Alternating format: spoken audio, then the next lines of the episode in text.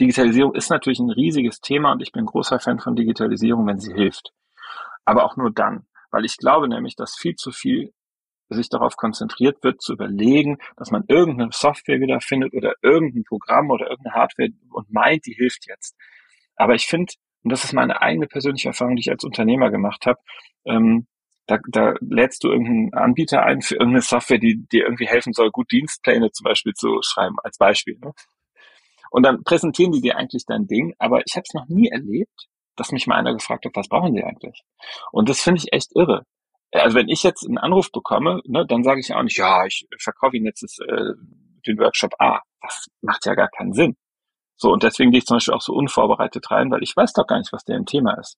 Und das würde ich mir eigentlich auch immer von Digitalisierungsprozessen wünschen, da auch mutig zu sagen, ähm, was wollen wir eigentlich? Und, und was wollen wir auch nicht mehr? Weil ich glaube, dass es auch viel zu viele Sachen in Unternehmen gibt, erlebe ich nämlich auch in meinen Coachings, da digitalisieren die sich tot und schmeißen auch nichts weg.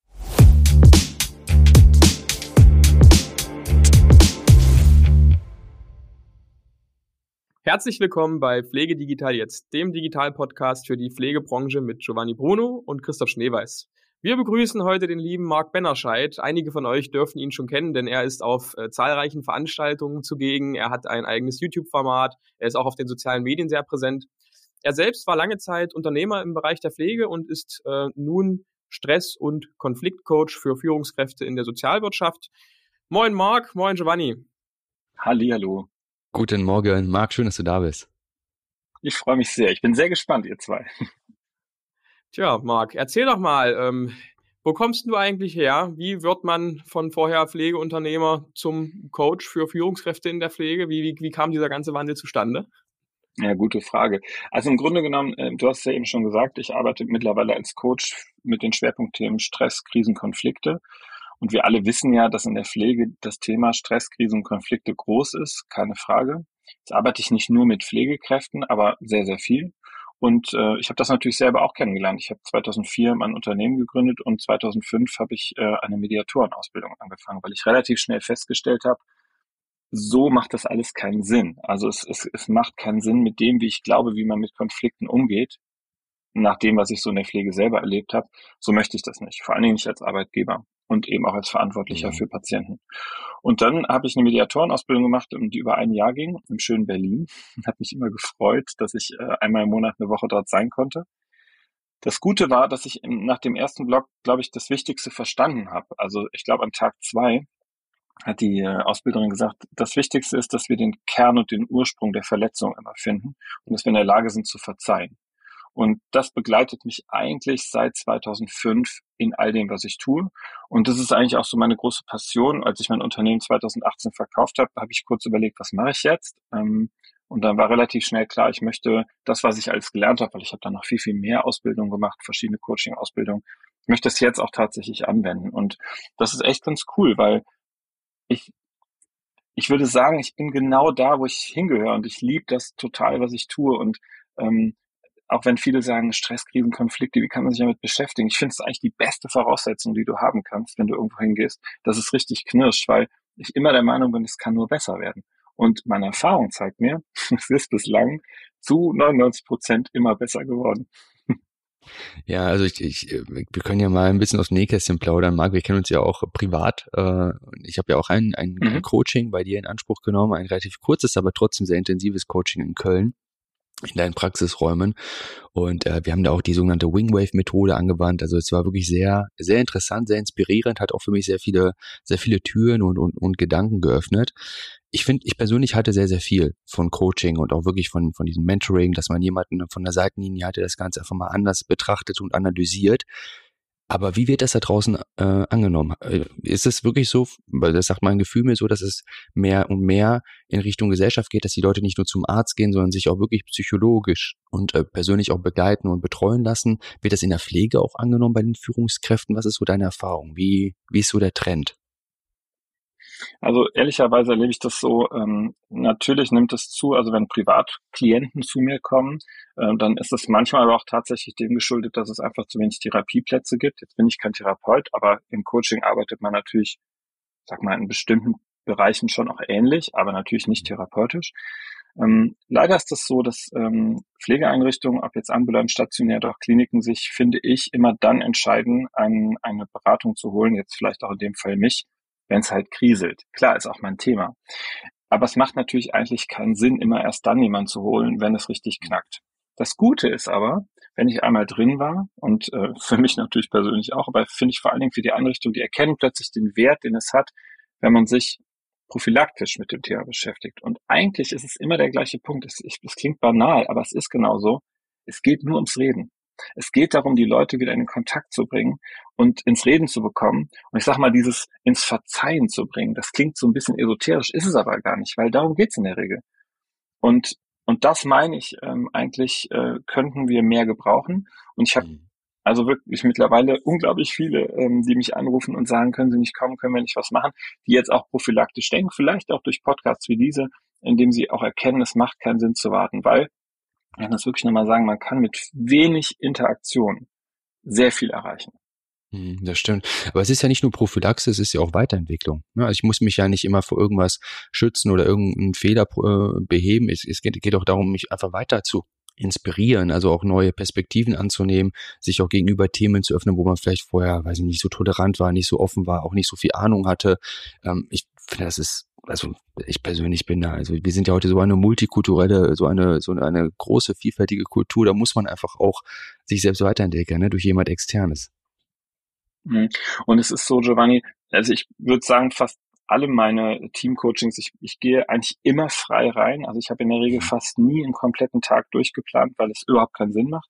Ähm, ich bin auch sehr entspannt mit. Also ich habe die erste Stunde vielleicht klar, wie will ich ein gutes Setting schaffen.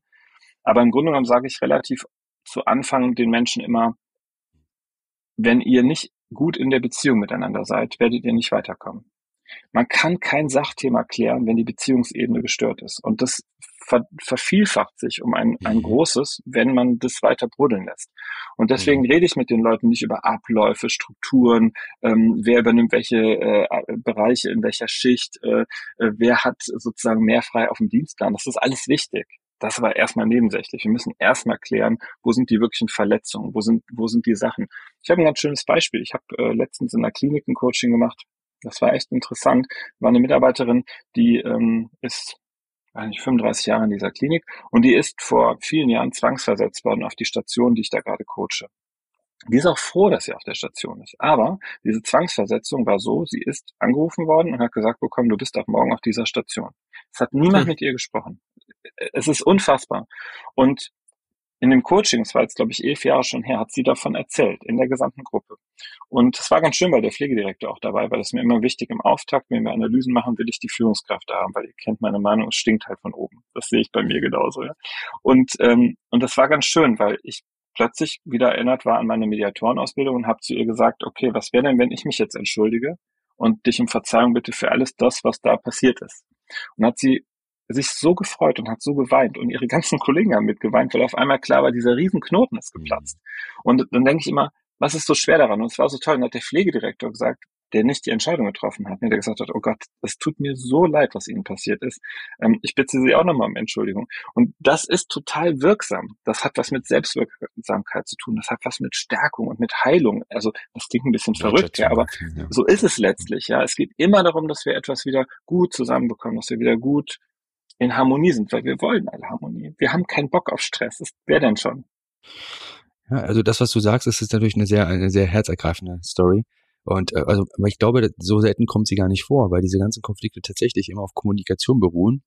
Und man sieht ja, die Leute äh, kündigen ihren Job ja nicht des Jobs wegen, sondern äh, sie kündigen den Job meistens wegen der Menschen um sie herum. Ja? Die Führungskräfte, mit denen sie nicht klarkommen, Entscheidungen, die sie nicht nachvollziehen können, äh, Prozesse, in denen sie nicht eingebunden werden. Das, was du sagst, dieses typische, ich schmeiß dich jetzt mal ins kalte Wasser, Christoph, das kennen wir ja von der Pflege mehr als gut und das erzeugt ja immer auch dieses Brodeln und dann kommt niemand so wirklich zugange, da mal anzusprechen und irgendwie braucht man dann doch jemand, der diesen Knoten löst.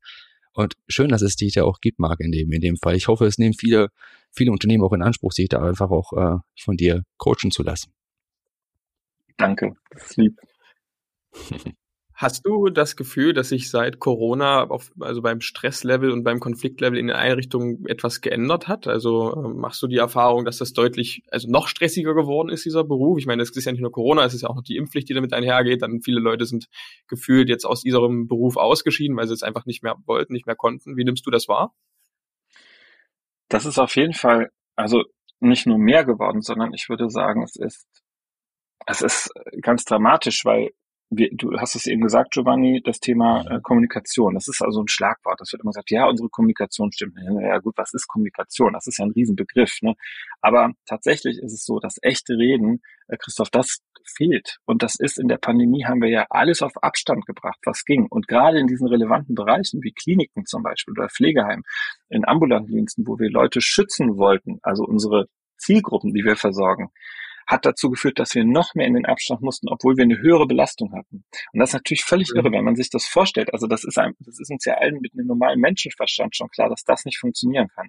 Und ich glaube, das war zwar richtig formal, es war aber auch mass also eine massive Störung und total falsch, sich so zu entscheiden und die Leute auf Abstand zu bringen. Es ist so, dass es heute noch Pflegeeinrichtungen gibt, die keine regulären Teams machen, also keine Teambesprechung. Das halte ich für einen großen Fehler.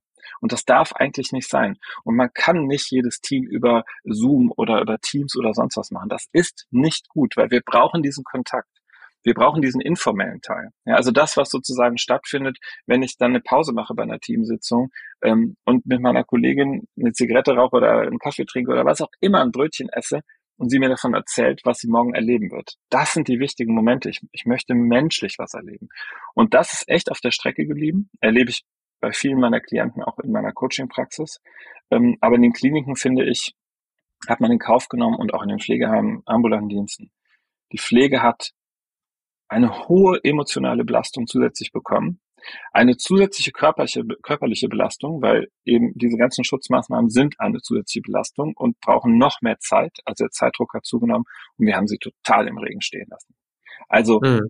es gibt bestimmt auch Einrichtungen, die das gut gemacht haben. Ich erzähle immer so gerne von der Einrichtung, in der ich in der Pandemie war, weil das eine sehr besondere Situation war. Es ist eine Pflegeeinrichtung hier in Köln, stationäre. Hm, ein, eines der Heime, das sehr stark von Todesfällen betroffen war, also wo die Infektionszahlen hoch waren. Und ein Freund von mir ist da im Beirat, der hat mich angerufen und hat gesagt, Marc, wir haben noch zwei Pflegekräfte. Wir haben keinen mehr. Es sind alle in Quarantäne. Es mhm. sterben hier Patienten, kannst du helfen? Und das war ein guter Moment für mich, weil ich da nochmal reingekommen bin. Ich hatte keine Ahnung, was mich erwartet. Ich habe habe fünf Stunden Anarbeitung gehabt und habe dann immer weiter Spätdienste gemacht. Das Besondere war aber die, die übrig geblieben sind. Das hat die Heimleiterin damals entschieden, mit vollem Risiko aus heutiger Sicht, aber super entschieden. Die hat immer gesagt, egal was ist, wir treffen uns mittags alle im großen Raum und dann machen wir gemeinsam einen Übergabe mit Schutzkleidung, mit all dem Gedöns. Und als wir fertig waren mit der Übergabe, haben wir uns alle in einen Kreis gestellt und uns an den Händen gefasst. Und es gab immer einen, so ein Diakon, hat gebetet. Weil es lag, ich, jeden Tag hatte ich einen Todesfall. Eine Kollegin dort ist gestorben. Es waren alle, also es waren alle Kräfte, obwohl ich die nicht kannte, zu Hause und es hat mich mhm. total berührt.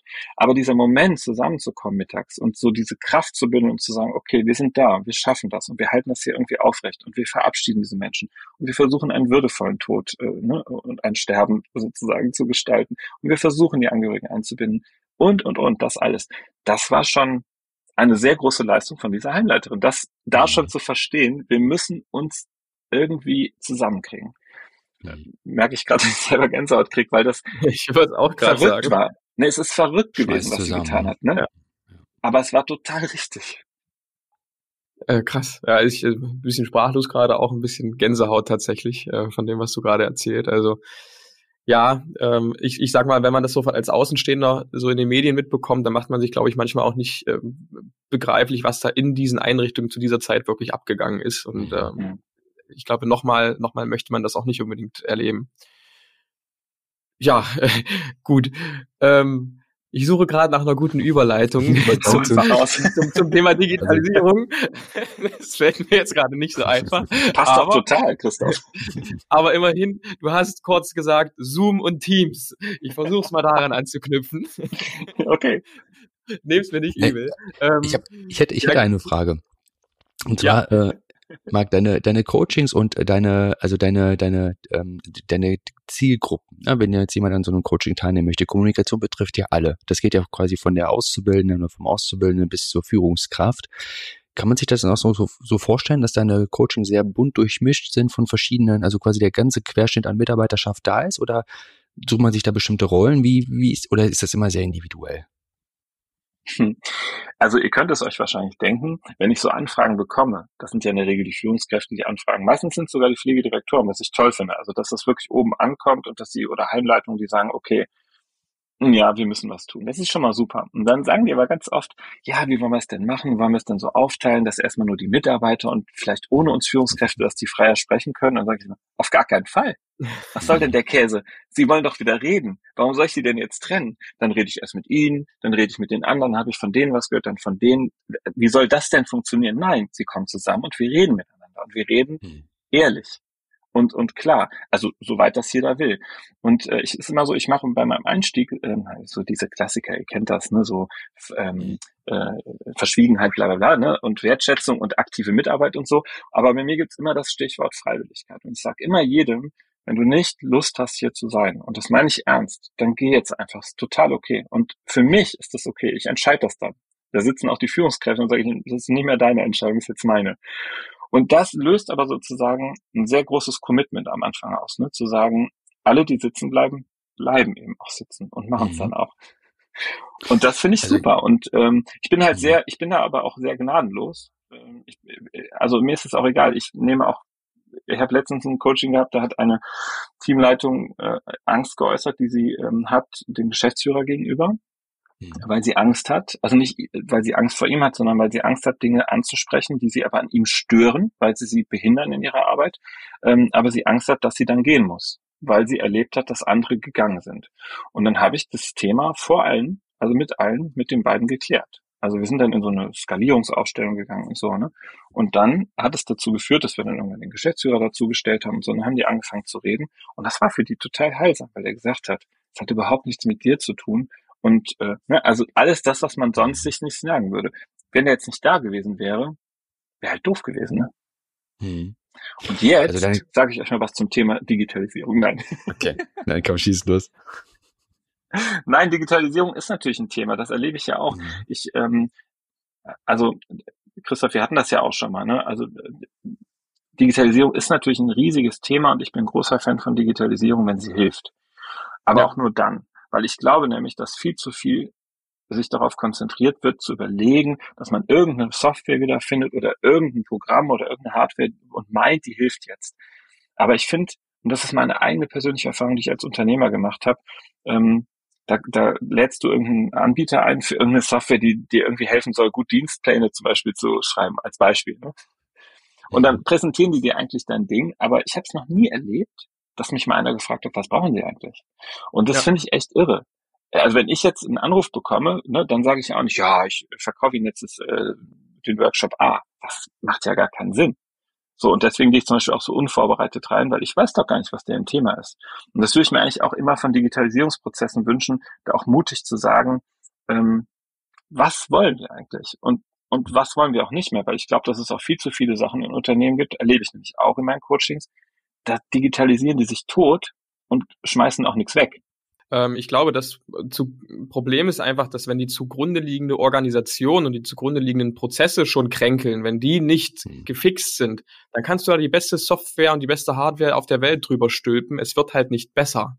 Und ähm, ich glaube, auf, auf, also du hast in dieser Branche so einen unglaublichen Drang nach Digitalisierung gerade. Ich meine, in jedem LinkedIn-Beitrag, auf jeder Messe nimmt das Thema Digitalisierung immer mehr Raum ein. Das heißt, als Führungskraft und wahrscheinlich auch als, als normale Fachkraft oder Pflege- und Betreuungskraft bekommst du ja das Gefühl, wir müssen jetzt irgendwas machen. Also wir müssen jetzt äh, die Digitalisierung als, als großen Heilbringer hier reinbringen, damit unsere Prozesse und unsere Organisation überhaupt wieder ja, geheilt werden sozusagen. Und mhm. das kriegen wir halt auch mit. Also dass, dass äh, ganz häufig Software über Prozesse und Organisationen gestülpt wird, die eigentlich was ganz anderes bräuchten. Vielleicht ein Coach zum Beispiel. ähm, ich weiß ja nicht, ist, ist dieses Thema schlechte Digitalisierung, also schlecht eingeführte Tools, ist das auch ein Stressfaktor für die ähm, Person vor Ort? Also wie nimmst du das wahr? Also kommt das auch ab und zu in diesen Gesprächen vor? Auf jeden Fall. Das ist ja, ich sag mal, das ist ja das ganze Thema noch eins obendrauf. Also das wird immer eher so mhm. wahrgenommen wie, oh, jetzt müssen wir noch was Neues machen. Also ich meine mal ganz ehrlich, wir reden immer alle von, von äh, Entbürokratisierung und Vereinfachung, Verschlankung und was Digitalisierung uns alles ähm, an Heilsbringer bringen soll, um zu sagen, wir, wir sind Befreiter. Das erlebst du ja ehrlicherweise. Ich habe es noch nie erlebt. Äh, ich, ich weiß nicht, ob ihr es erlebt habt. Ich finde, es wird eigentlich eher tendenziell mehr. Ich glaube, es hat was mit damit zu tun, den Mut zu haben, sich zu reduzieren, also auf Kernpunkte. Ist mir auch immer total wichtig. Ähm, ich habe früher auch mal gedacht, ne, ich muss aus einem Workshop rausgehen mit 20 To-Do-Punkten. Ich bin heute total entspannt, wenn da nur zwei Punkte stehen und denke, ja, ist doch total gut. Dann fokussiert man sich auch nur noch darauf. Und mhm. so glaube ich, ist es auch mit dem Thema Digitalisierung. Ähm, man muss natürlich, finde ich, schon als Anbieter, ja, aber eben auch als Entscheider in einem Haus klar machen, ich muss die Leute reinholen. Also wir haben ein gutes Beispiel. Ich bin äh, von der Klinik gefragt worden, ob ich die unterstützen kann, weil die auf die innere Abteilung dort, zwei Etagen, zusammengelegt werden sollen. Hat die Pflegedirektorin mich angerufen, hat gesagt, die kannte mich aus einem Workshop und äh, hat dann gesagt, ich weiß, Marc, das ist nur ein Umzug. Aber es ist eben nicht nur ein Umzug. Dahinter stecken Gefühle, dahinter stecken Prozesse, wichtige Abläufe. Da sind Veränderungen, da stecken Ängste hinter. Und das war, finde ich, eine große Erkenntnis. Da haben wir auch, also es läuft jetzt über Monate, dieser Prozess. Ähm, ich kann mich an den ersten Workshop erinnern, in dem ich dachte, oh, die Stationsleitungen sind aber noch sehr gehemmt und sehr zu. Und waren sie auch. Also in so einer Skalierung haben die auch plötzlich, wieso, es gibt ja keine Probleme. Aber die Mitarbeiter hatten große Ängste und Befürchtungen und haben das alles geäußert. Jetzt ein paar Monate später hatten wir wieder eine Besprechung. Ich bin völlig begeistert. Die reden miteinander. Die arbeiten an den Themen. Und die haben es geschafft, einen, einen Marktplatz zu organisieren in einem gesamten Krankenhaus und haben alle abgeholt, alle Berufsgruppen. Da waren auch alle, ja, die wollten und haben ihnen gesagt, wie gestalten wir diesen Umzug und zwar im Sinne von neuer Prozessorientierung. Was wollen wir verändern? Was wollen wir gestalten? Wo wollen wir fachliche Schwerpunkte neu legen und so? mega. Und das finde ich eigentlich braucht jeder Prozess und die Einführung der Digitalisierung ist für mich nichts anderes als ein Umzug. Ja, also es ist ja eigentlich erstmal nur mhm. ja, also es ist etwas, was sozusagen mein Umfeld, ja, meine Infrastruktur angeht. Aber es hat erstmal nichts damit zu tun, was sozusagen das meine, meine, das bedeutet noch nicht zwangsläufig, dass es mir besser geht, wenn ich nicht vorher genau gucke. Das, was du sagst, Max, Marc, ist ja total richtig. Man braucht erstmal so eine Art Ist-Zustandanalyse dass man schaut, wo stehen wir eigentlich gerade, was sind eigentlich unsere Bedarfe. Ja, also eine Verschlankung ist auch ein ganz großes Thema, aber was sind vor allem die Bedarfe und die Prozesse? Was brauchen wir und was ist schon überhaupt vorhanden? Weil viele Unternehmen haben ja auch äh, richtig innovative Pflegesoftware am Start die mittlerweile auch sehr, sehr viele äh, weitere Lösungen und App Applikationen und sowas anbietet. Und da braucht man sich dann keinen externen äh, Softwareanbieter zu kaufen, sondern kann quasi die eigene Software noch weiter ausbauen. Das wissen viele gar nicht. Ne? Solche da habe ich auch viele Beispiele, wo dann äh, Leute auf einmal mhm. sagen, was, das kann unsere Software, warum wussten wir das nicht? Ne? Ja, weil man sich damit natürlich mhm. auseinandersetzen muss und erstmal diesen Prozess und die Strategie dahinter auch braucht.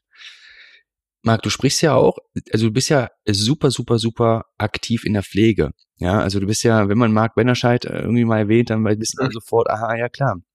Natürlich kennen wir den. Man kennt dich äh, von der Altenpflegemesse. Da bist du ja mit Bruce Danell aufgetreten und auch mit Jean, äh, einfach Jean, äh, über, also ins, äh, auch Influencerin, hattest dort ein sehr, sehr umfangreiches Programm. Du arbeitest auch mit dem Vinzenz Verlag an verschiedenen Formaten, wie zum Beispiel hier spricht die Pflege.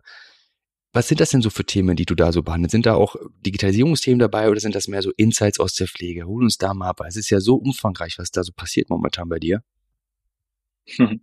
Ja, gern. Also es ist so bei, bei dem, bei dem Projekt hier spricht die Pflege vom Vinzenz Verlag geht es im Prinzip darum, so wie der Name es eigentlich sagt, aus der Perspektive der Pflege zu sprechen und für die Pflege auch zu sprechen. Es geht darum, Mehrwert zu schaffen. Wir wollen sozusagen Fach- und Führungskräfte abholen und vielleicht einen neuen Impuls über ein bestimmtes Thema setzen. Es gibt ein ganz gutes Beispiel. Ich habe gestern äh, einen Talk gehabt ähm, mit Simon Lang von der Schwulenberatung Berlin. Die waren auch auf der Altenpflegemesse, ganz spannend. Und ähm, die bieten LSBTI-Pflege, also kultursensible Pflege an. Äh, mhm. Und dann dachte ich ja, okay, es könnte mal ein spannendes Thema sein, machen wir. Es hat sich zu einem extrem tollen Talk entwickelt, weil mir plötzlich klar wurde, das ist echt ein Beratungsangebot, das die machen für jedes Unternehmen der Pflege bundesweit, egal, ambulant, stationär, Klinik, egal. Und das total Spannende ist, es geht nämlich darum, die komplette Haltung des Unternehmens in den Blick zu nehmen. Es geht gar nicht darum zu sagen, wie ist das, wie, was braucht eine 80-jährige lesbische Frau, ja, aus ihrer Wahrnehmung, ja, wenn mhm. ich sie heute pflege, weil die unter Umständen was wirklich ganz anderes mhm. braucht, sondern wie gewinne ich damit auch Mitarbeiter? Ja, also weil ich nämlich auch Mitarbeitern vielleicht ermögliche, ähm, dass ein Transmann sich wirklich auch mhm. dazu bekennen kann und das auch ausleben kann. Und wie schaffe ich diese Prozesse? Wie, wie passe ich zum Beispiel, das wäre auch ganz klassisch für mich Digitalisierung, wie passe ich meine Formulare auch an, dass ich mhm. auch CIS-Menschen, diverse Menschen und so weiter auch anspreche? Haben wir alles so nicht berücksichtigt. Ich meine, du weißt es, Giovanni, ich habe einen Mann und wir haben zwei Kinder. Und da mhm. ist mir auch wieder gestern so klar geworden, wie oft steht da auf Dokumenten, die wir ausfüllen müssen, Vater und Mutter. Wie oft mhm. streichen wir das durch und schreiben den Vater eins, Vater zwei, ja? Warum kann da nicht verdammt nochmal Elternteil stehen? Also auch wir müssen sozusagen, und da kann Digitalisierung ja auch viel zu beitragen, auch was kultursensibles schaffen, ja, indem wir uns sozusagen auch mit Themen beschäftigen. Und das wollen wir eigentlich in diesem Talk machen. Wir wollen Themen aufgreifen, von denen wir glauben, sie sind relevant und spannend. Oh, gibt zum Beispiel, ich habe jetzt auch was aufgenommen zum Thema Depression und Demenz. Also, hm. wie unterscheiden wir uns eigentlich? Was kannst du als Pflegekraft tun, damit du vielleicht vorher einen kleinen Impuls, eine Idee hast, das nicht zu verwechseln und so weiter. Und das wollen wir tun. Und äh, das macht mir großen Spaß mit Jan zusammen, ähm, so im Wechsel das auch zu machen. Ähm, wir machen auch manchmal was zusammen, also Talks. Und ja, ich glaube, das, das ist ein richtiger und auch ein guter Weg, weil Ihr wisst es selber, wir erreichen natürlich Menschen nicht nur über Zeitschriften, das wird immer weniger. Und ähm, das, was ich hören kann, ist auch in der Regel eingängiger, muss man sagen, mit einem Bild, mit einem Menschen. Und deswegen finde ich super, dass wir dieses Projekt da zum Beispiel machen. Mhm. Ja, ihr macht das so ganz große Klasse. Also wenn man, wenn man da euch auch folgen möchte, dann äh, kann man euch auch bei Instagram folgen. Da habt ihr auch ganz tolle Profile, wo ihr immer wieder Stories, äh, äh Beiträge, Videos postet. Vielleicht zum Thema LSBTI. Ähm, nur mal so kurz erwähnt, wir haben ja am 9. Juni Elisabeth Scharfenberg auch bei uns von der Corion Stiftung. Und äh, Corion hat ja auch einen Stiftungsaward äh, äh, verlost im Jahr 2021 für kultursensible Pflege. Also das ist im Grunde das, genau das, was du gerade gesagt hast, Marc. Das war ein, das war irgendjemand in Schöneberg. Ich bin mir jetzt nicht mehr sicher, ich muss mal googeln, dass ich das hier, Emanuel Seniorenzentrum Schöneberg, die haben quasi diesen Preis gewonnen, weil mhm. die eben dieses, dieses Pflegeheim auch wirklich so ausgerichtet haben, dass sie gesagt haben, hey, wenn du homosexuell, bisexuell, egal was für eine Sexualität du hast oder welcher Identität du dich angehörig fühlst, sei einfach du selbst. Ja, wir haben ein Verständnis dafür und wir sind extra offen dafür. Ich glaube, man muss, das, das Ding ist, wir haben heute leider so viele verschiedene Pro, Contra hier und so viele Meinungen, einander prallen bei diesem Thema. Und ich glaube, wir brauchen mehr solche Projekte, einfach mal um zu zeigen, wie es funktioniert, damit die Leute es einfach auch verstehen, kennenlernen, Berührungspunkte auch äh, damit erreichen und dann und dann wird sich das adaptieren. Aber es ist halt wirklich ein Prozess, ne? ein Prozess, der sich gerade bei so hochentwickelten Industrieländern wie Deutschland einfach auch nach und nach, die Leute stecken manchmal noch in alten Strukturen fest und so, das ist halt heute so. Ne? Es ist wie das Öffnen für die Pflege. Da denkt man, wir haben es doch immer so gemacht und es war doch immer so gut und nein, es gibt aber Dinge, die versteht man noch nicht, die sind aber auch okay, wenn sie, also ist schön auch für die Welt. Mhm. Ja. ja, ist ganz spannend. Es ist schön, dass du es ansprichst, weil die Menschen auf der auf der Straße, also unsere Gesellschaft sozusagen, äh, auch deren Bild zur Pflege. Ne? Jean und ich vermissen das sehr stark. Also wir reden sehr viel über die Pflege innerhalb der Bubble Pflege, ja, oder der, der des Gesundheitswesens. Außen wird aber nicht so viel darüber gesprochen, außer dass man was in den Nachrichten hört, wie man schön klatschen und so weiter, aber mehr passiert ja nicht. Und die Jean und ich, wir machen jetzt ein neues Format, lustigerweise, also auf YouTube und TikTok ein eigenes noch, ähm, wo es darum geht, dass wir Menschen tatsächlich auf der Straße spontan befragen. Damit haben wir auch schon angefangen. Das cool. In zwei Wochen, drei Wochen wird es rauskommen. Ähm, und stellen denen sehr deutliche, klare Fragen äh, die sie zum Nachdenken bringen sollen. Und wir haben jetzt schon den ersten Rutsch gedreht und das war wirklich also lasst euch überraschen, wenn ihr es seht, erschreckend, was für Antworten es gibt, egal in welchem Alter, positive, aber auch wirklich negative, wo du dachtest, das gibt's ja überhaupt nicht. Also das, das kann doch nicht mhm. sein, dass Menschen heute noch so denken, äh, also zum Thema Pflege. Also ich will jetzt noch nicht so viel verraten, müsst ihr mal, müsst ihr mal draufgehen und gucken. Ähm, das ist nämlich das Problem. Also die, die Pflege wird halt in der Gesellschaft gar nicht so gesehen. Also ich sage jetzt mal so ein Beispiel. Ne? Wir haben zwei Mädchen getroffen, ähm, also junge Frauen getroffen und ähm, da sagt die eine, ja, Pflege wäre nichts für mich, würde mich da nicht so viel interessieren, weil für mich ist eine Akademisierung total wichtig. Dann sagt die Freundin, hey, du kannst auch Pflege studieren. Ach so. Und das ist natürlich mhm. total krass, ja. Also das, was heute so gezeigt wird, ist halt der Klassiker Jura, Medizin, bla bla bla, BWL, ne? Aber Pflege kommt da noch nicht vor. Ja, und das ist echt das ganz ist cool. Und wir wollen sozusagen auch mit dem Format jetzt nochmal eine andere Tür aufmachen. Also hier spricht die Pflege, ist ja sehr stark für das Pflegepublikum, für Fachkräfte. Wir wollen aber auch vor allen Dingen noch eine, einen Bereich aufmachen, in dem es darum geht, die echten Menschen abzuholen. Ja, dass man die Gesellschaft einfach auch öffnet für das Thema Pflege. Ich finde, das ist, wir haben leider politisch nicht so viel Rückenwind, was das Thema angeht, die Attraktivität des Berufs, gerade für Neueinsteiger. Ne? Wir haben sehr, sehr viele Fachkräfte für und so weiter, die wir alle hin und her schieben, aber es kommt kein neues äh, nichts Neues dazu. Also wir haben zwar mehr Auszubildende, klar, aber es ist halt nicht so schnell, wie wir es brauchen. Und ich glaube, wenn wir die Gesellschaft ein bisschen mehr aufwecken würden und dem mal zeigen, wie schön es in der Pflege sein kann, weil Pflege ist ja, also man, man verdient in der Pflege gut, ja, man, man verdient nicht schlecht. Man hat mittlerweile gute Assistenztechnologien, die einen den Alltag in Anführungsstrichen erleichtern oder auch schwere Aufgaben abnehmen. Ich habe ja so mal ein Praktikum gemacht, ein kleines, und wir hatten jemand, der war sehr, sehr, sehr übergewichtig und ich habe mir gedacht, wie willst du den denn aus dem Bett holen? Das ist doch unmöglich. Und dann haben die so eine so eine Hebemaschine geholt und dann ging das alles total entspannt und die die äh, die die Pflegehelferin war total schmal und klein. Ich dachte, wie will die das denn schaffen? Der Typ wiegt doch bestimmt 250 Kilo oder so. Naja, und, und, und auch dieser emotionale Faktor, ne, dass du es auch mit Liebe und Herz machst, dass du auch eine Beziehung zu den Menschen aufbaust und dass du jeden Tag hingehst und nicht einfach nur in den Computer sitzt und irgendwas machst, sondern du hast mit Menschen zu tun. Und das muss man auch können und wollen. Pflege ist ja auch nicht für jeden. Also ich finde, man muss auch eine ganz, eine ganz besondere, äh, ne, eine ganz besondere Art mitbringen, um auch wirklich in der Pflege langfristig auch, weil es ist auch ein sehr hoher Druck, der entsteht ich frage mal ganz provokativ, glaubt ihr, wenn wir mehr Nachwuchs in der Pflege hätten, also wenn mehr Nachwuchs dazu käme und der Pflegekräftemangel sich reduzieren würde, dann würde doch automatisch der Alltag viel schöner sein. Man hätte viel mehr Zeit für die Patienten, für die Bewohner und für die Pflege selbst. Das wäre doch eigentlich etwas Schönes. Eigentlich müssten wir es hinkriegen, mehr junge Menschen, mehr Quereinsteiger für die Pflege zu begeistern. So wie du es machst, Marc, mit deinem Format.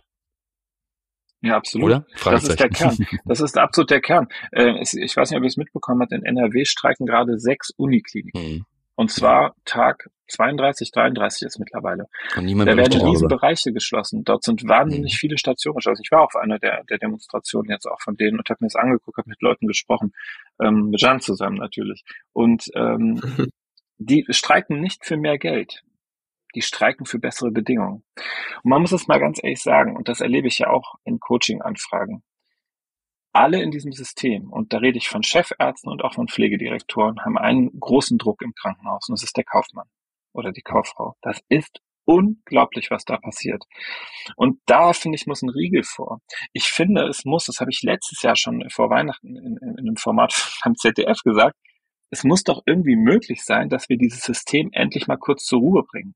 Wir müssen die Krankenhäuser, wir müssen die Pflegeheime, wir müssen die ambulanten Bereiche gerade mal entlasten und sie sozusagen ihnen die Chance geben, mit dem Personal adäquat zu arbeiten. Heißt, wenn ich das Personal habe für 20 Patienten oder Bewohner, dann kann ich nicht 30 versorgen.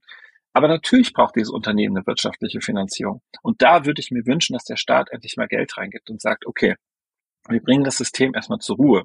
So wie man eine Wunde auch mal erst kurz zur Heilung, ne, mal aufmacht, durchspielt und kurz mal ruhen lässt und guckt. Also, ist jetzt vielleicht ein plattes Beispiel, aber mhm. genau darum geht's doch. Bringt endlich mal Ruhe in diese Systeme und lasst es dann wieder von unten nach oben auf, auf, aufwachsen. Denn die, die jetzt da reingehen, FSJler, Praktikanten, ich habe wirklich, es melden sich Praktikanten bei mir, die nach einem Tag sagen, ich will da nicht mehr hin, ich werde total schlecht von den Menschen da behandelt. Da frage ich mhm. mich auch, was machen Pflegekräfte da? Bestimmt nicht bewusst, aber die sind alle in einem Tunnel mhm. und zu. Ja. Ja, also wenn ich mich so an meine 6 Uhr Schichten erinnere, es war schon, also man kam zusammen morgens ganz schnell einen Kaffee und zack hast du schon an den Türen geklopft, die Menschen aufgeweckt, sie äh, auch an einem Frühstückstisch begleitet. Du warst einfach die ganze Zeit im Rush und wenn du da jemanden hast, der dir vielleicht ein paar Arbeiten abnimmt, drückst du denen das immer in die Hand. Aber was ist das bitte für ein Praktikum, wenn ich als Praktikant erstmal Bettwäsche sortieren darf, aber gar nicht am Menschen sein darf? Dadurch baue ich ja keine Beziehung auf. Ne? Ja, stimmt, ja. Ich, ich kenne jetzt auch die, die andere Seite. Also meine Mutter arbeitet im Medizincontrolling auf einer geriatrischen Station, in einem auch äh, städtischen äh, Klinikum. Und äh, also man, man merkt öfter mal, wie es dann doch dort knirscht zwischen genau den Leuten, die halt das Geld reinbringen müssen, durchs Controlling zum Beispiel, die es abrechnen müssen, und eben den, den Ärzten, Ergotherapeuten, Physiotherapeuten, die eigentlich sagen, na ja, eigentlich können wir den jetzt noch nicht entlassen. Das, das können wir jetzt noch nicht machen, aber aus wirtschaftlicher Entscheidung wäre es das Richtige, aber aus medizinischer eben nicht. Und also da kommt es, glaube ich, ganz, ganz häufig zu Konflikten. Ähm, so, also ich bekomme das so am Rande mit, wie gesagt. Und ähm, ja, also auf jeden Fall spannend. Und ich glaube, ja, ein bisschen ähm, extra Budget würde dort allen helfen. Und ich meine, klar, ein paar extra, ein paar extra Mitarbeitende, das würde natürlich noch mehr helfen, ganz, ganz sicher. Genau, aber ich glaube, Christoph, diese Mitarbeiter kriegen wir so nicht, weil es immer noch zu unattraktiv mhm. ist. Weil wenn du heute ein Praktikum machst und siehst, dass die Leute die Zunge aus dem Hals hängen haben und eigentlich nicht zufrieden mhm. sind, weil sie nicht den Job machen können, dann hast du keine hohe Motivation, jemanden da reinzuholen. Und mhm. da finde ich, setzen wir nicht an. Und mal ganz ehrlich, also ich, ich sehe nicht Frau Moll, ich sehe immer noch nichts und ich sehe auch nicht Herrn Lauterbach. Und das vermisse ich. Mhm. Und ich frage mich mhm. wirklich, was passiert denn? Was tut ihr dafür, diesen Beruf aufzupimpen? Es geht nicht, gar nicht mehr so sehr ums Geld. Das stimmt ja auch. Zum Thema Wertschätzung und Geld finde ich stimmt es nicht, ehrlich gesagt, weil die Belastung ist eben hoch. Aber ich sehe nicht, was da tiefgreifend passiert. Frau Moll hat tolle Projekte, gar keine Frage. Aber ich sehe nicht, wo die Attraktivität dieses Berufes so gesteigert wird und viel dafür getan wird, es mehr zu zeigen. Mein Format zum Beispiel, ich habe mit dem Gesundheitsministerium darüber gesprochen. Ähm, es ging mir auch nicht darum, damit Geld zu verdienen. Ich sagte, lasst uns doch bitte etwas machen, damit wir regelmäßig zeigen, dass es gut läuft, dass dieser Beruf attraktiv ist, diese Vielschichtigkeit zeigen, die verschiedenen Generationen in der Pflege zu zeigen. Und da habe ich als Antwort bekommen, dafür gibt es kein Budget. Und hm. wenn ich sowas höre und, und weiß aber, dass sowas wie Ehrenpfleger gelaufen ist und wir wissen, dass das eine Stange Geld gekostet hat, ja, da fragt man sich wirklich, tickt ihr eigentlich alle noch ganz sauber? Und die Pflege wird nicht ernst genommen. Das muss man einfach ehrlicherweise sagen. Sie hat keine Priorität. Nicht beim Gesundheitsminister. Und das finde ich, muss er zeigen, wenn er meint, dass es so ist. Ähm, und es hat auch in der Gesellschaft keine hohe Priorität. Und wie gesagt, ich möchte mhm. nochmal, da mache ich jetzt wirklich große Werbung. Guck mal auf unser Format, läuft demnächst auf TikTok in einzelnen mhm. Folgen und auch bei YouTube. Das sind erschreckende Antworten, was die Menschen sagen. wie heißt das Format, also, Marc, damit auch. man sich den Namen merken kann? Jean und Marc. Jean und Marc. Also Jean wie ja. J-E-A-N und Marc. Okay.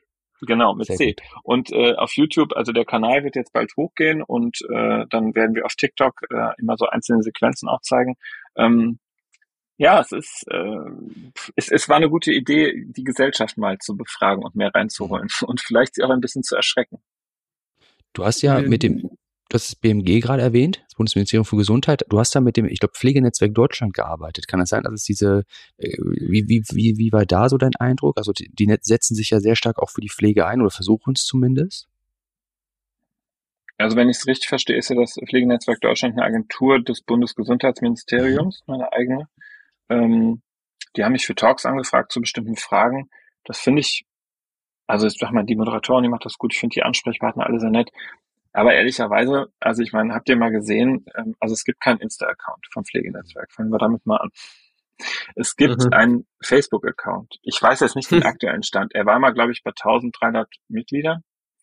Ich finde, das sagt eigentlich alles. Also das erreicht nicht die, die es eigentlich erreichen müsste. Und äh, ich habe, wie gesagt, da schon Talks mitgemacht, als Besucher einmal und zweimal war ich als ähm, Gast, ne, also Referent irgendwie eingeladen und da waren fünf, sechs Besucher. Und das ist schon, ich glaube, es ist der richtige Ansatz, aber mhm. irgendwie erreicht es gerade nicht die, die, die es erreichen mussten. Ja, das ist das echt ist schade, so. ne?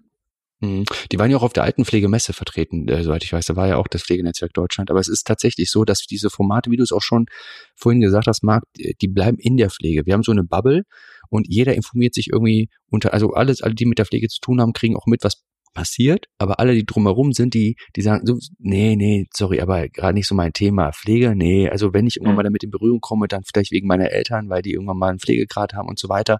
Aber ansonsten, nee, nee, ich will mir darüber keine Gedanken machen. Das ist wie so weggucken. Ne? Wir gucken alle immer weg, was die Pflege angeht. Das finde ich halt sehr schade. Weil man ja auch in der ja, Familie absolut. oder im Freundeskreis Menschen für die Pflege begeistern könnte, indem man sagt, mach doch ein Praktikum, geh nochmal zur Hospitation, stell dich mal vor, das ist ein Zukunftsberuf, Beruf, wo du so viel äh, Karriere und wirklich auch sehr viel Geld verdienen kannst. Ich meine, eine PDL, also wir haben teilweise Jahresgelder von zwischen 70 und 120.000 Euro, die, die diese Menschen mit nach Hause nehmen. Das ist echt super. Und da kann mir keiner erzählen, dass es dann am Ende nicht lohnenswert ist. Das ist ein schöner Beruf. Marc, wenn du jetzt das Zepter in der Hand hättest, also ich sage mal, wenn du jetzt in den Schuhen von Frau Moll wärst, ähm, was wären drei Maßnahmen, die du ergreifen würdest, um diese Berufsgruppe attraktiver zu machen? Na, zum einen würde ich tatsächlich das, was ich eben gesagt habe, ich würde erstmal Geld ins System bringen und die Kaufleute beruhigen. Ja um, um die, die das Geld ran schaffen, ist uns auch richtig, dass sie es tun. Also ich bin ja ein großer Freund davon, dass wirtschaftlich was stabil ist. Aber um denen erstmal die Ruhe zu geben und nicht um damit mehr Gewinne zu machen, sondern das System so stabil zu halten, dass man die Menschen, die den Job machen, entlastet. Damit würde ich anfangen. Das zweite, was ich machen würde, ist, ich würde allen anbieten, sich sozusagen auf den Kopf zu stellen und mal ihre Prozesse in den eigenen Häusern zu überdenken und zu überlegen, ist das, was wir tun, sinnvoll? Denn wir haben zu viele Prozesse, die Pflege mittlerweile übernimmt und Aufgaben, die nicht nötig sind, weil das lenkt uns eigentlich viel zu stark ab. Und da geht es um ähm, Fahrdienste in Krankenhäusern, die wir übernehmen müssen, da geht es um viel bürokratischen Kram der und so weiter. Also da finde ich, muss man dringend hingucken. Ich habe zum Beispiel auch ein gutes Beispiel. Ich habe jetzt ein Coaching gehabt, das war total irre. Da ging um einen Konflikt auf einer Stroke Unit, total irre. Und die haben ihre komplette Tagesstruktur, ähm, haben wir jetzt zusammen uns angeguckt, da waren Ärzte bei, ne? es ging therapeutische Bereiche, pflegerische Bereiche. Und wir haben es am Ende geschafft, die hatten fünf Besprechungen in der Frühschicht. Fünf. Die haben wir reduziert auf zwei, mhm. nämlich die Übergabe und die Mittagsübergabe und eine große Visite. Aber ihr müsst euch mhm. mal vorstellen, die hatten zwischen den Übergaben, hatten die nochmal drei Besprechungen. Das ist völlig irre. Das heißt, die kamen gar nicht mehr zum Arbeiten. Und was die getan haben, und das meine ich mit Prozessen, die haben ihre Grundpflege auf den Mittag gelegt. Weil die gesagt haben, morgens haben wir das Gefühl, wir ersticken vor Druck. Und keiner hatte den Mut zu sagen, dann verschieben wir jetzt die Grundpflege. Wir machen morgens nur eine kleine Grundpflege, ne? also was man so braucht, im Teambereich, ähm, ähm, Zähne putzen, also sowas. Und mittags, wenn die große Übergabe ist, da haben die nämlich eine große überlappende Zeit, machen wir die Übergabe kombiniert mit einer Pflege und therapeutischen Maßnahmen. Ja, mega. Sehr, sehr gut. Das probieren die jetzt aus. Und was, denke ich, brauchst du? Du musst einfach auch mal den Mut haben, neu drauf zu gucken. Nein, das dritte ist, ich glaube schon, ähm, dass wir uns schon nochmal trauen sollten, trotzdem über Geld zu sprechen. Das stimmt, Giovanni. Das ist nicht schlecht. Ich glaube aber trotzdem, dass es noch nicht ganz ankommt. Deswegen glaube ich, müssen wir darüber sprechen, wie es echt ist. Wir mhm. müssen es zeigen. Also wirklich ernsthaft, ne? Also mit, ich, warum kann man nicht sagen, das ist das Gehalt, das du heute bekommst nach Tarif? wenn du mhm. einsteigst. Ähm, und vielleicht ist es da noch nicht so attraktiv beim Einstieg, vielleicht muss man da auch noch mal ein bisschen schrauben. Aber ich würde tatsächlich auch sagen, das braucht es, weil Wertschätzung ähm, alleine nur sozusagen über Ruhe reinbringen und so reicht nicht. Und mhm. Ich glaube schon, das wäre jetzt wahrscheinlich eine vierte Maßnahme, wir müssen mehr mhm. junge Menschen wieder, ja, wir müssen mehr junge Menschen bekommen, die sowas wie ein FSJ machen. Also ich sag mal, dass ich bin kein großer Freund vom Wehrdienst gewesen. Ich habe natürlich verweigert, wie ihr euch verstehen könnt. Aber ähm, ich glaube, es war, also war auch in meiner Zeit, ihr seid ja viel jünger als ich, ähm, das ist aber trotzdem Verlust, weil natürlich so auch Menschen im Zivildienst erkannt haben, was für eine Chance auch in diesen Bereichen ist. Ne? Das ist ein bisschen schade. Es wäre schon cool, dass das Sozialpraktikum mhm. auch ein bisschen ernsthafter genommen wird. Ja. Mhm. Vielleicht noch, vielleicht noch ein weiterer Punkt, ein allerletzter Punkt. Wir brauchen mehr Menschen aus der Praxis, finde ich. Also mehr Menschen wie dich zum Beispiel, Marc, die der Politik auch mit Rat und Tat zur Seite stehen können weil ich glaube, Politiker haben ja auch ihren Beraterkreis. Und äh, ich finde, viele Dinge kann man nicht nachvollziehen, wenn man nicht aus der Branche kommt. Dann sind dann immer so diese ganzen Zahlen und diese ganzen ne, und so weiter, Dinge, die einfach weg sind von der Realität. Und wir bräuchten eigentlich einen Querschnitt, der eben auch in der Politik vertreten ist, dass man so eine Art Unit, so eine Care-Unit, so eine Pflege-Unit hat, wo man sagt, das sind fünf, sechs, sieben, acht, neun, zehn Menschen, die wirklich auch einen Querschnitt darstellen, von der Führungskraft bis zur, von mir aus auch Auszubildenden, dass man eben auch wirklich zeigt, wie laufen denn die Prozesse bei euch in eurem Alltag? Wie sind eure eure Rollen, ihre, eure Arbeitsbedingungen aufgebaut? Was könnte man wirklich tatsächlich verändern? Und mit ein paar Milliarden Euro kann man wirklich viel bewegen. Also wir schicken ja auch Milliarden ins Ausland, um irgendwie andere Länder zu unterstützen, was schön und gut ist, aber haben dann vielleicht nicht die ein oder zwei Milliarden für die Pflege. Das ist irgendwie für mich, das verstehe ich nicht. Und dann schüttet man so einen kleinen Bonus aus und steuerfrei und so und man freut sich über 1500 Euro und mal bitte. Also wir haben wirklich, also in der Pflege gibt es auch viele Unternehmen, die eine sehr gute Rendite fahren. Das ist halt einfach so. Und das mhm. muss man einfach auch in Relation setzen in Zukunft. Sehe ich genauso, Marc.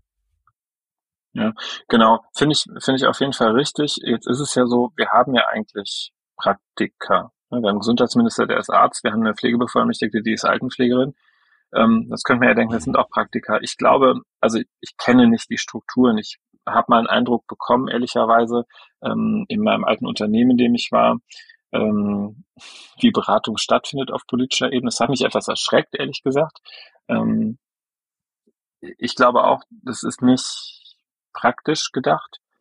Ich glaube aber auch, und dann nehme ich jetzt mhm. mal Lauterbach und Co. tatsächlich auch einen Schutz, wenn du keine Lobby für ein Thema hast, dann gehst du als Politiker genau. auch nicht mehr mit nach vorne. Es macht auch nicht wahnsinnig sexy und nicht attraktiv. Und eigentlich finde ich, bräuchten wir eine Bundesregierung, und da meine ich Scholz, und da meine ich Habeck, da meine ich auch Lindner mit, die sozusagen vorne anstehen, die wirklich ganz klar sagen müssten, das ist jetzt dran. So, wir wollen das gesellschaftlich. Weil wir haben ein echtes Problem. Also ich meine, ehrlicherweise, wie werden wir denn gepflegt? Wir drei, wenn wir dran sind. Wer soll das machen? Hm. hm. Also das ja, ist ein also, echtes Problem.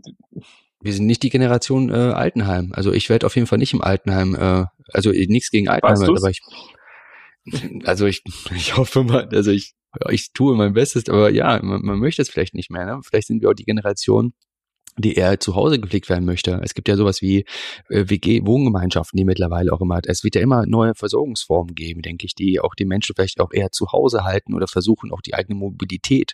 Stichwort, äh, also dass man auch, ne, doch eigene Kräfte, Kinästhetik und so weiter, sowas sind Themen, die vielleicht in Zukunft stärker gespielt werden und gesteuert Stimmt. werden müssten. Stimmt. Aber wenn es keinen gibt, Giovanni, dann mhm. brauchst du auch keine WG. Also du kannst in der WG liegen mit acht anderen oder zehn, aber wenn keiner da ist, der dich aus dem Bett holt, dir das Essen anreicht, ja, richtig.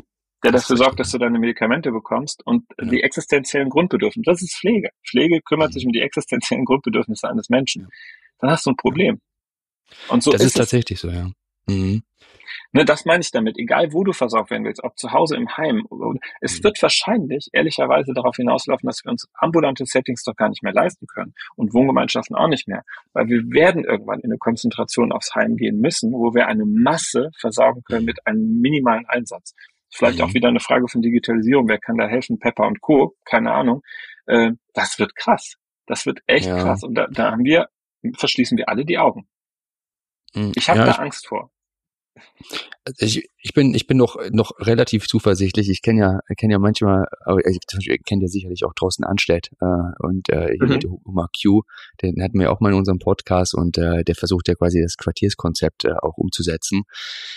Ich persönlich glaube auch, dass es eher, also dass es eher so äh, gebündelter wird, aber vielleicht sogar mehr im Quartier, im Quartiersgedanken, wenn das funktioniert. Und ich sehe vor allem auch, dass viele Unternehmen mittlerweile sich auch gegenüber Quereinsteigerinnen öffnen, dass man eben sagt, hey, mach den Quereinstieg bei uns. Ähm, wie fast, also vorher war es ja, früher war es immer ambulant vor stationär, aber was kommt jetzt vor ambulant? Und das sind dann die Alltagsbegleiter, die Betreuungskräfte, die ergänzenden Hilfen, die eben auch im Alltag unterstützen, damit die Menschen eben diese Mobilisierung aufrechthalten. Und vielleicht schaffen wir es ja, dass sich einfach mehr Menschen, vielleicht entscheiden sich viele Menschen ja, für die Pflege, vielleicht entscheiden sich für den Quereinstieg, dass sie das ohne Ausbildung machen, aber trotzdem versuchen, über Weiterbildung reinzukommen.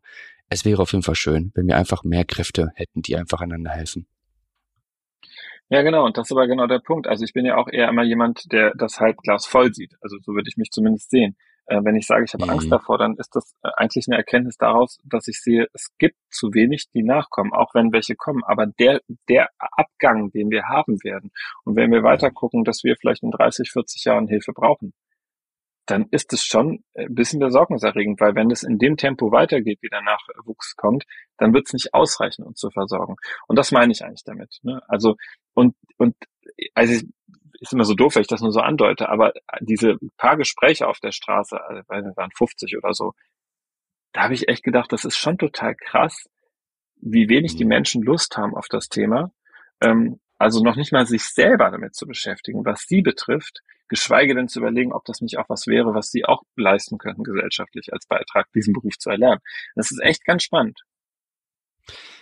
Jean und Marc. Wir werden, also sobald, ich, ich folge dir ja sowieso immer und äh, sobald der, der, die erste Folge online ist, ich, wir ziehen sie uns rein. TikTok und Instagram hast du gesagt, ja? Dort kann man die dann oder kann man euch dann folgen. Also auf YouTube wird immer eine, eine ganze Folge laufen, die immer sonntags mhm. dann rauskommen wird, sonntags morgens.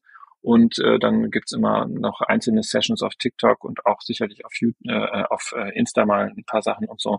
Genau, also so Highlights, ne, wo du sagst, das ist mega. Das, das muss man einfach nochmal als kleines Highlight zeigen, ein, zwei Minuten. Das ist echt sehr, sehr spannend. Sehr schön. Wir sind gespannt. Klasse.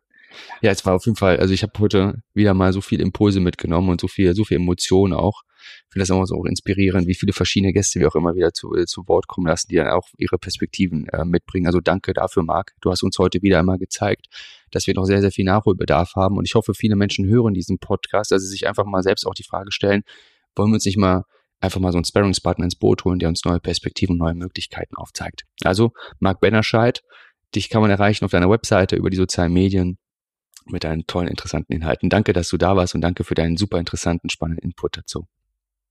Vielen Dank, Marc.